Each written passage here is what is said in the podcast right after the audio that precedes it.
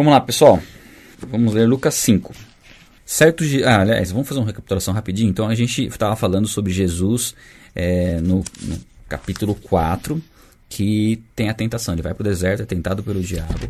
Depois ele volta, é rejeitado na cidade onde ele, onde ele nasceu, né? É, nasceu não, onde ele viveu. Porque ele nasceu em Belém, mas passou a maior parte da vida dele em Nazaré. E depois ele começa a curar as pessoas, expulsa demônios de algumas pessoas aqui e vai para um lugar solitário orar. Né? Nos dando exemplo também de como é importante né? e como Jesus tinha essa prática de ter um particular com Deus né? em oração.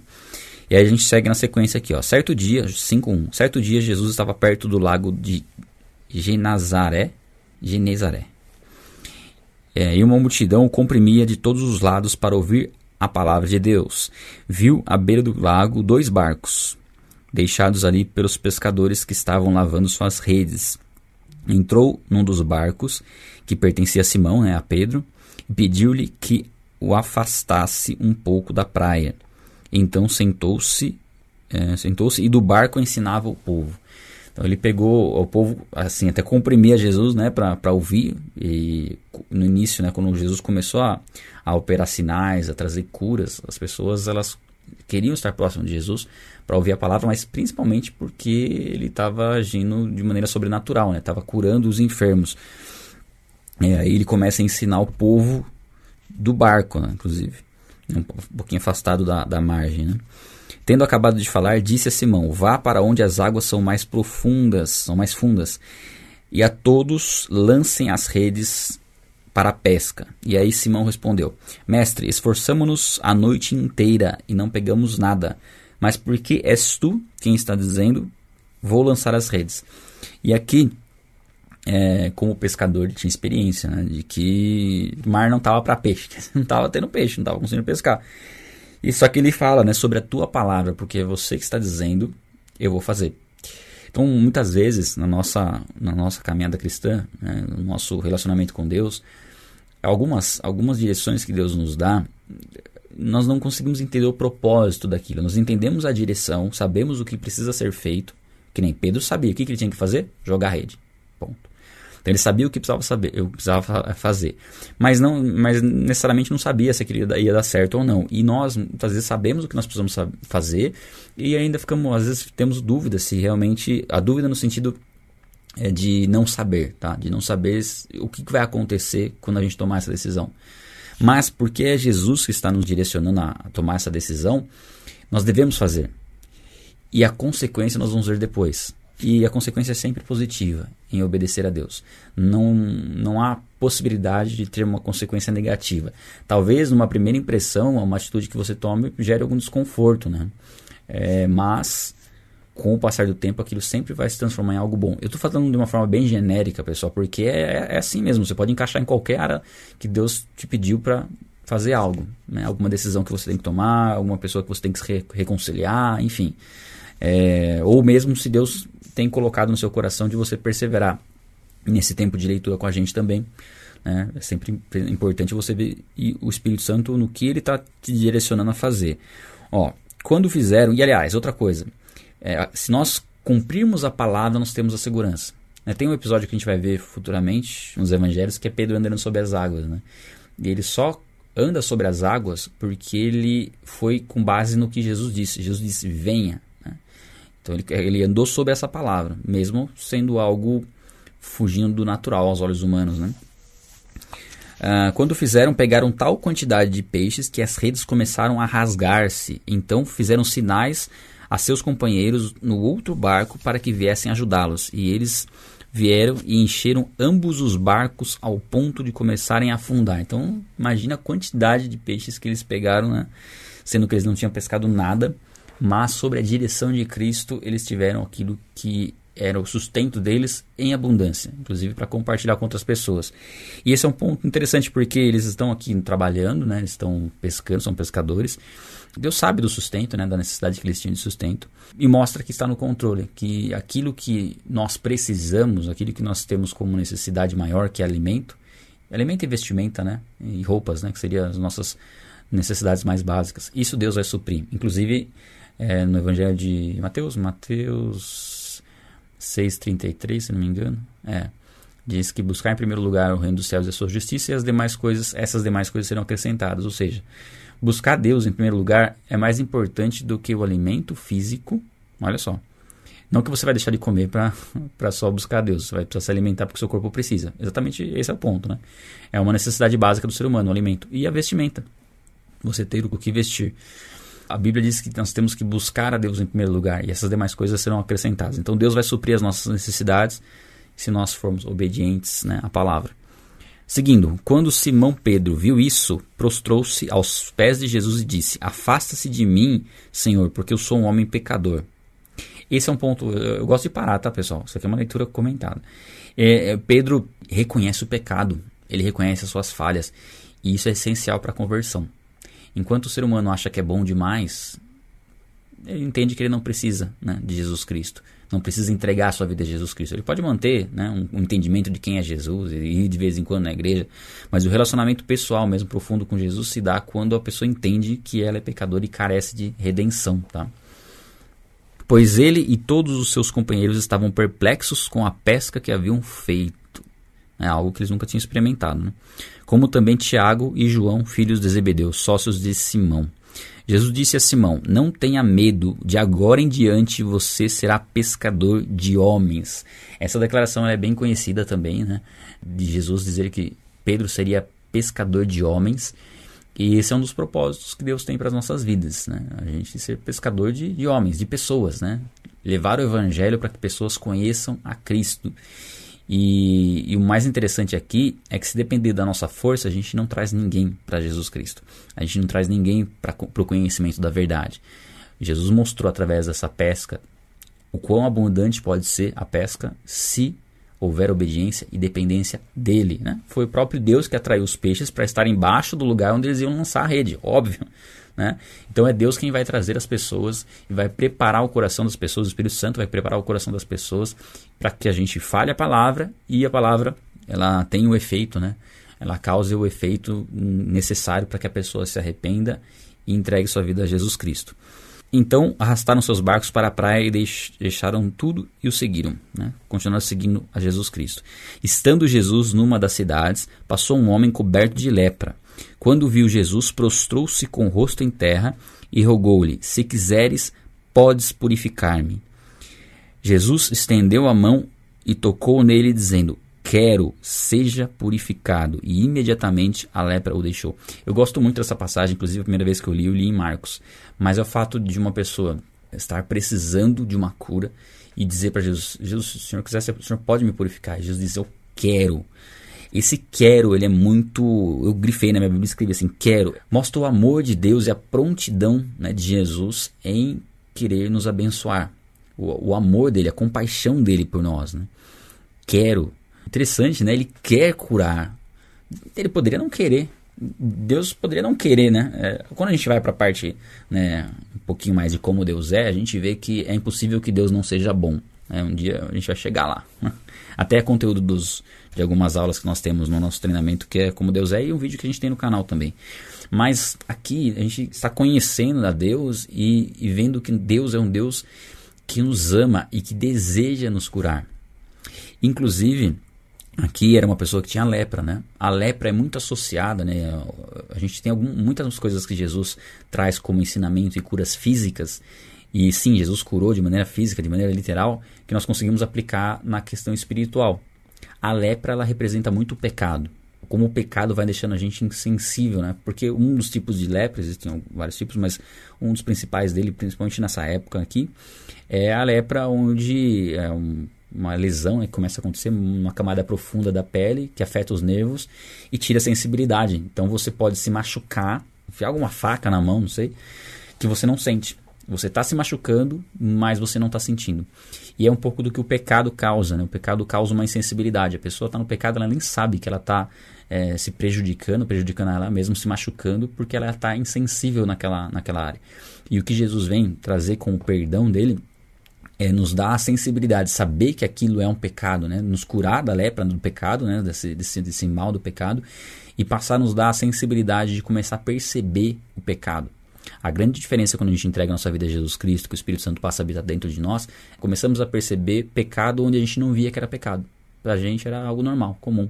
Qualquer coisa, você falar palavrão, por exemplo, era algo que eu falava e assim, não era algo normal. Depois, quando a gente tem o Espírito Santo, parece que aquilo mudou, né? Aquilo já começa a ter um peso e aí você começa a perceber. Então, nós fomos curados da lepra. É essa cura física que Jesus está fazendo aqui. E mais, né? Quando Jesus cura cego, quando Jesus cura paralítico, surdo, você consegue trazer tudo isso para a questão espiritual também, né? Nós estávamos cegos, nós, nós podíamos ler a Bíblia que a gente não entendia nada, né? Mas com a ação do Espírito Santo nós conseguimos entender. Então Jesus ordenou. Bom, imediatamente a lepra o deixou. É interessante isso também, tá? Uma, uma, vez que nós entregamos nossa vida a Jesus Cristo, nós somos perdoados de todos os nossos pecados. Dali para trás, o que nós fizemos dali para trás foi perdoado. E dali para frente também contando que haja arrependimento sempre que houver o pecado. Mas é algo imediato, né? O perdão de Deus vem de uma forma imediata naquele momento. Então Jesus lhe ordenou não conte isso a ninguém, mas vá mostrar-se ao sacerdote e ofereça pela sua purificação os sacrifícios que Moisés ordenou para que sirva de testemunho. Então Jesus viveu no tempo da lei, ainda havia o sacrifício, havia toda a questão cerimonial né, das leis do Antigo Testamento, Jesus cumpriu a lei, e aqui Jesus né, diz para ele fazer tudo isso para estar tá conforme a lei, para dar bom testemunho. Todavia, as notícias a respeito dele se espalharam ainda mais, de forma que as multidões vinham, vinham para ouvi-lo e para serem curadas pelas suas doenças. Então havia sempre essa motivação também, que era a motivação principal, que era ser curado. Né? Mas Jesus retirava-se para lugares solitários e orava. Mais uma vez, a gente leu isso no capítulo anterior e lê isso agora também. A importância da oração em lugares solitários. Ou seja, o seu particular com Deus em oração. A Bíblia diz que nós temos que orar sem cessar. Orar sem cessar é a gente orar a todo tempo. Tudo que você vai fazer, você ora. Você vai no mercado, você ora para Deus. É, se você precisa comprar isso ou comprar aquilo, você conversa com Deus, você pode conversar com Deus, pedir de repente uma vaga no estacionamento, você pode orar para Deus te dar sabedoria para falar com as pessoas, você pode orar para Deus é, qualquer coisa, detalhes mínimos, coisas pequenas você pode conversar com Deus, dar uma seguradinha na chuva para você chegar em casa antes de, de começar a chover, né? É claro que nem todas as orações serão respondidas da forma como nós esperamos, mas sempre da forma como nós precisamos. Esse é um ponto sobre oração, tá? Mas, além dessa oração sem cessar, que deve acompanhar todo o nosso dia, nós caminhamos com Cristo, o Espírito Santo habita em nós, como que a gente não vai orar sem cessar todos os dias, a todo momento? É necessário um tempo específico de oração. Daí a importância de você, né? Nós temos uma disciplina, né, disciplinarmos a ter uma, um hábito, um hábito de leitura um tempo especial com Deus. Eu estou recomendando muito que você acorde um pouco antes da nossa leitura aqui para ter esse tempo. Tá difícil? Vai seguindo as dicas que eu estou dando. Mas eu estava comentando um pouco, é, algumas coisas vão somando umas às outras para você poder manter uma constância. Primeiro você tem que ter um objetivo. É, e nós estamos com um objetivo: ler as escrituras todos os dias e meditar nas escrituras. Esse é um objetivo top e esse tem que ser um foco para nos animar, nos motivar a acordar. Mas fora isso tem o físico, né? Então nós estamos cansados de acordar cedo. Então a ideia é tentar dormir mais cedo. É claro que um dia ou outro você vai dormir mais tarde. Na quarta-feira, na quinta-feira eu fui dormir quase meia-noite, mas tranquilo, porque nos outros dias eu tentei dormir até as 11 para acordar quatro e meia. Logo que eu acordo, eu tenho um procedimento ali, vamos dizer, né? O que eu faço? Acordo, tomo água, é, venho para cá, coloco um louvor, faço alguns exercícios, faço alongamento, faço algumas respirações profundas para dar uma acordada, depois eu tomo um banho e tomo um banho gelado. Isso, esse é o que eu encontrei como uma forma de estar bem desperto e fazer essa oração antes de começar o devocional com vocês. Então procure, se você tiver dificuldades, depois a gente faz um vídeo aí, eu mostro toda a minha rotina aí para você poder pegar algumas coisas que te façam, façam sentido para você e que você consiga manter a constância, tá? Seguindo, Jesus se retirava, né, para lugares solitários para orar. Então isso é um exemplo muito grande para nós. Certo dia, quando ele ensinava, estavam sentados ali fariseus e mestres da lei, procedentes de todos os povoados da Galiléia, da Judéia e de Jerusalém. E o poder do Senhor estava com ele para curar os doentes. Vieram alguns homens trazendo um paralítico numa maca. Aliás, antes da gente entrar aqui, os, os, fariseus, os mestres da lei, era algo. Eles não estavam fazendo nada de errado aqui em, em observar né, o que Jesus estava ensinando. Porque é o que nós temos que ter como zelo também, se a gente for pensar. É, eu estou falando aqui sobre a palavra. Você, né, como uma pessoa que de repente já tem um conhecimento bíblico e tudo mais, É importante você ver se eu não estou falando de uma heresia aqui, né? Porque eu ensinar heresias, eu vou estar tá desviando pessoas do, do foco, desviando as pessoas de Jesus Cristo, né? Heresias são extremamente destruidoras, né? Existem heresias que são extremamente complicadas. Aliás, toda heresia é complicada, né? Mas algumas são mais complicadas ainda. E nós, como, como servos de Deus, temos que sempre estar atentos nesse sentido. Eles, assim, nesse ponto, eles estavam querendo observar. O problema é que a observação que eles faziam estava cheia de religiosidade, de regras ensinadas por homens. Então, eles não estavam é, com um discernimento correto, né? Não tinha o discernimento correto para avaliar é, o que Jesus estava fazendo, na verdade. Né? Eles tinham um preconceito, tinha uma série de questões envolvidas aqui, né? Ó, vieram alguns homens trazendo um paralítico numa maca e tentaram fazê-lo entrar na casa para colocá-lo diante de Jesus. Não conseguindo fazer isso por causa da multidão, subiram ao terraço e baixaram a sua maca através de uma abertura até o meio da multidão, bem em frente em Jesus, em frente de Jesus. Vendo a fé que eles tinham, Jesus disse: Homens, homens, os seus pecados estão perdoados. Aí os mestres ficam doidos, ficaram doidos aqui, os fariseus, os mestres da lei, né?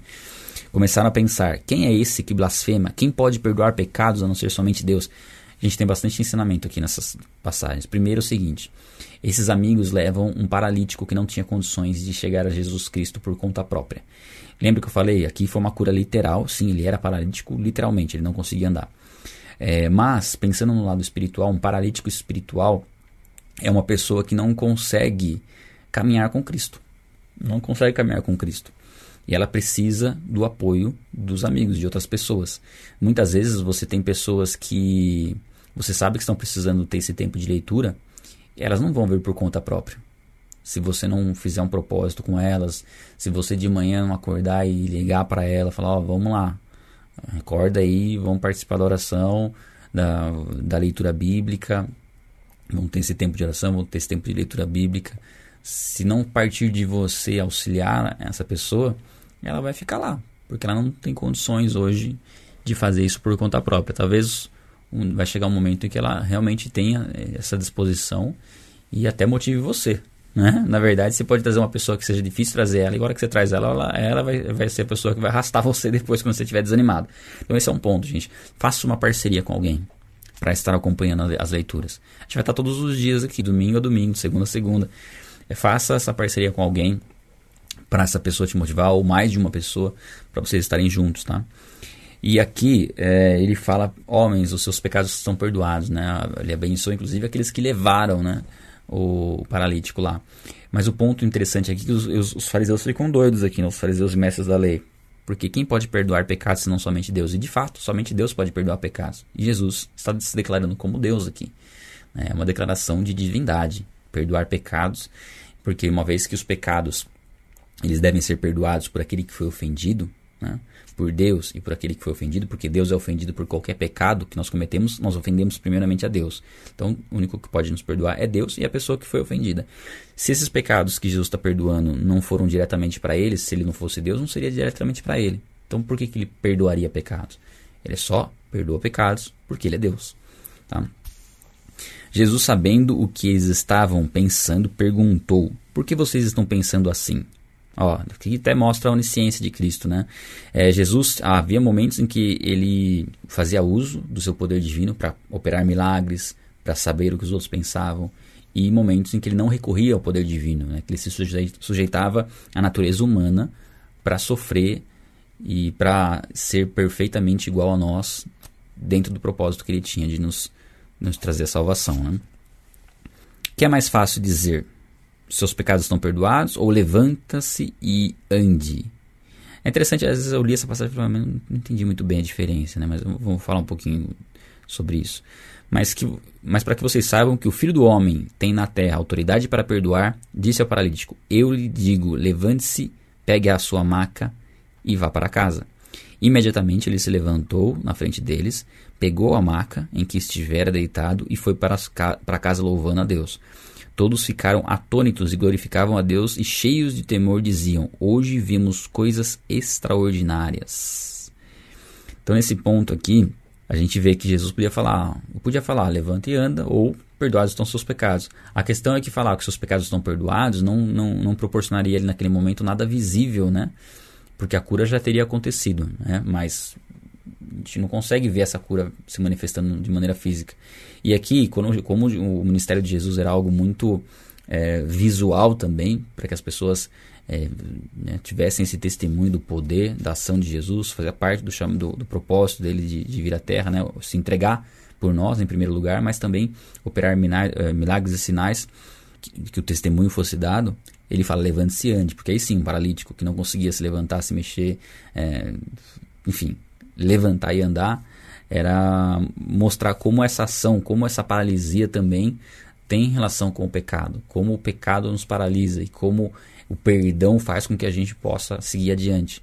Inclusive, o quanto é prejudicial nós não perdoarmos o nosso próximo e, e o quanto isso prejudica o nosso caminhar com Deus. De maneira assim intensa, né? porque é, se nós não perdoarmos nosso irmão, a Bíblia diz que Deus não nos perdoa. E nós permaneceremos como paralíticos espirituais, né? sem conseguir se mexer. E o ponto aqui é que o perdão né, de Deus sobre nossas vidas nos libertou dessa paralisia. Tá? O chamado de Levi, que é Mateus. Depois disso, Jesus saiu e viu um publicano chamado Levi sentado na coletoria e disse: Siga-me. Levi levantou-se, deixou tudo e o seguiu. É, é, é coisa, coisinha simples, mas veja só. Ele já tinha um entendimento, já estava sabendo a respeito de Jesus. Jesus chama ele, ele larga tudo e segue.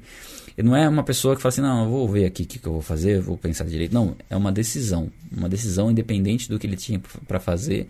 Ele sabia quem estava chamando e que ele tinha que ser obediente, que ele tinha que seguir, que ele tinha que ouvir. Então Levi ofereceu um grande banquete a Jesus em sua casa. Havia muita gente comendo com eles, publicanos e outras pessoas. Mas os fariseus, aqueles mestres da lei que eram da mesma facção, queixaram-se aos discípulos de Jesus: Por que vocês comem e bebem com publicanos e pecadores? Jesus respondeu: Não são os que têm saúde que precisam de médico, mas sim os doentes. Eu não vim chamar justos, mas pecadores ao arrependimento. Jesus não veio chamar aquele que se acha justo, porque se ele já se acha justo, né? Teoricamente, eles entendem que não precisa, não carece de Cristo, não vai aceitar, não vai crer em Jesus Cristo. Jesus veio chamar aquele que entende ser falho, ser pecador e que carece, que entende, que necessita de redenção. Né? E nós, com esse entendimento, sabendo que somos enfermos, né? e nós somos enfermos espirituais até conhecer a Cristo, e em Cristo nós permanecemos com algumas enfermidades, vamos dizer assim, né? que são tratadas diariamente, mas não enfermidade tão grave é, numa enfermidade, de repente, de uma doença terminal, que era o que nós tínhamos antes de conhecer a Cristo. Conhecendo a Cristo, nós somos libertos disso, né? E isso é bom a gente ter consciência, porque como muitas vezes nós esperamos das pessoas na igreja uma perfeição, sendo que a igreja é como um hospital. Né? Pessoas estão lá para serem curadas. 33. E eles lhe disseram, aos fariseus, mestres da lei, os discípulos de João jejuaram, jejuam e oram frequentemente, bem como os discípulos dos fariseus. Mas os teus vivem comendo e bebendo. Jesus respondeu: Podem vocês fazer os convidados do noivo jejuar enquanto o noivo está com eles? Mas virão dias quando o noivo lhe será tirado. Naqueles dias jejuarão. Então aqui a Bíblia não traz um, um, mandamento sobre o jejum, mas traz uma alta recomendação. Inclusive, essa é uma das principais recomendações né, bíblicas sobre a importância do jejum. Primeiro, que Jesus diz é, o, o propósito do jejum, né? É, é a gente afligir nossa alma é, para estar mais sensível à voz de Deus, estar, afligir nossa alma por conta do nosso anseio por estar com Cristo, né? por, por habitar com Cristo. E nesse momento, Cristo estava atuando, então não era um momento de, dos discípulos é, se lamentarem, mas era um momento deles se regozijarem por estarem ali com o Criador do universo, né? em forma humana, atuando com eles, ensinando eles. E, e, sempre vai haver né, um julgamento por parte de quem está de fora, não entendendo o que Deus nos chamou para fazer. E isso é muito é uma postura muito importante para a gente como cristão, é, a gente ser tardio no julgar, porque a tendência nossa é, é ter um julgamento precipitado das coisas sem conhecer o contexto. E isso faz com que na maioria das vezes a gente julgue algo que nós vamos acabar praticando no futuro ou já praticamos no passado. Então é sempre ter esse cuidado. Seguindo, então lhes contou essa parábola: Ninguém tira um remendo de roupa nova e o costura em roupa velha. Se o fizer, estragará a roupa nova, além de que o remendo da nova não se ajustará à velha. Aí, deixa eu só comentar isso aqui. É como você ter uma roupa velha e aí para você, né, roupa velha que tem um rasgo, aí você pega uma nova e corta um pedaço da nova e põe na velha. Quer dizer, você estragou a nova e a velha, o tecido tem uma, tem uma resistência diferente, vai rasgar a velha, vai estragar as duas. É um pouco do que é, essa representação, vou até ler a próxima aqui para que ela se encaixe também. E ninguém põe vinho novo em vasilha de couro velha. Se o fizer, o vinho novo rebentará a vasilha, se derramará e a vasilha se estragará. Ao contrário, é, vinho novo deve ser posto em vasilha nova, vasilha de couro nova. E ninguém, depois de beber o vinho velho, prefere o vinho novo, pois diz o vinho velho é melhor. Bom, o ponto aqui é que o vinho tem a fermentação. Se você coloca numa vasilha velha, ele vai fermentar, vai estourar a vasilha e vai vazar, o, vai, vai se derramar o vinho, enfim. É uma coisa é bem semelhante ao do remendo de roupa no, nova na roupa velha, né? Isso é um pouco do que Jesus estava trazendo, né?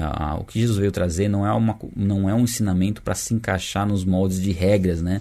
De regras no sentido assim, ó, você só vai acrescentar a obediência à lei, agora você vai acrescentar os ensinamentos de Cristo, da graça. Não, uma coisa não se encaixa na outra. Né? O que Jesus veio trazer é a confirmação de que a lei é boa, porque é a lei que evidencia o pecado. A lei do Antigo Testamento, a lei dada por Moisés, são 613 mandamentos. Né?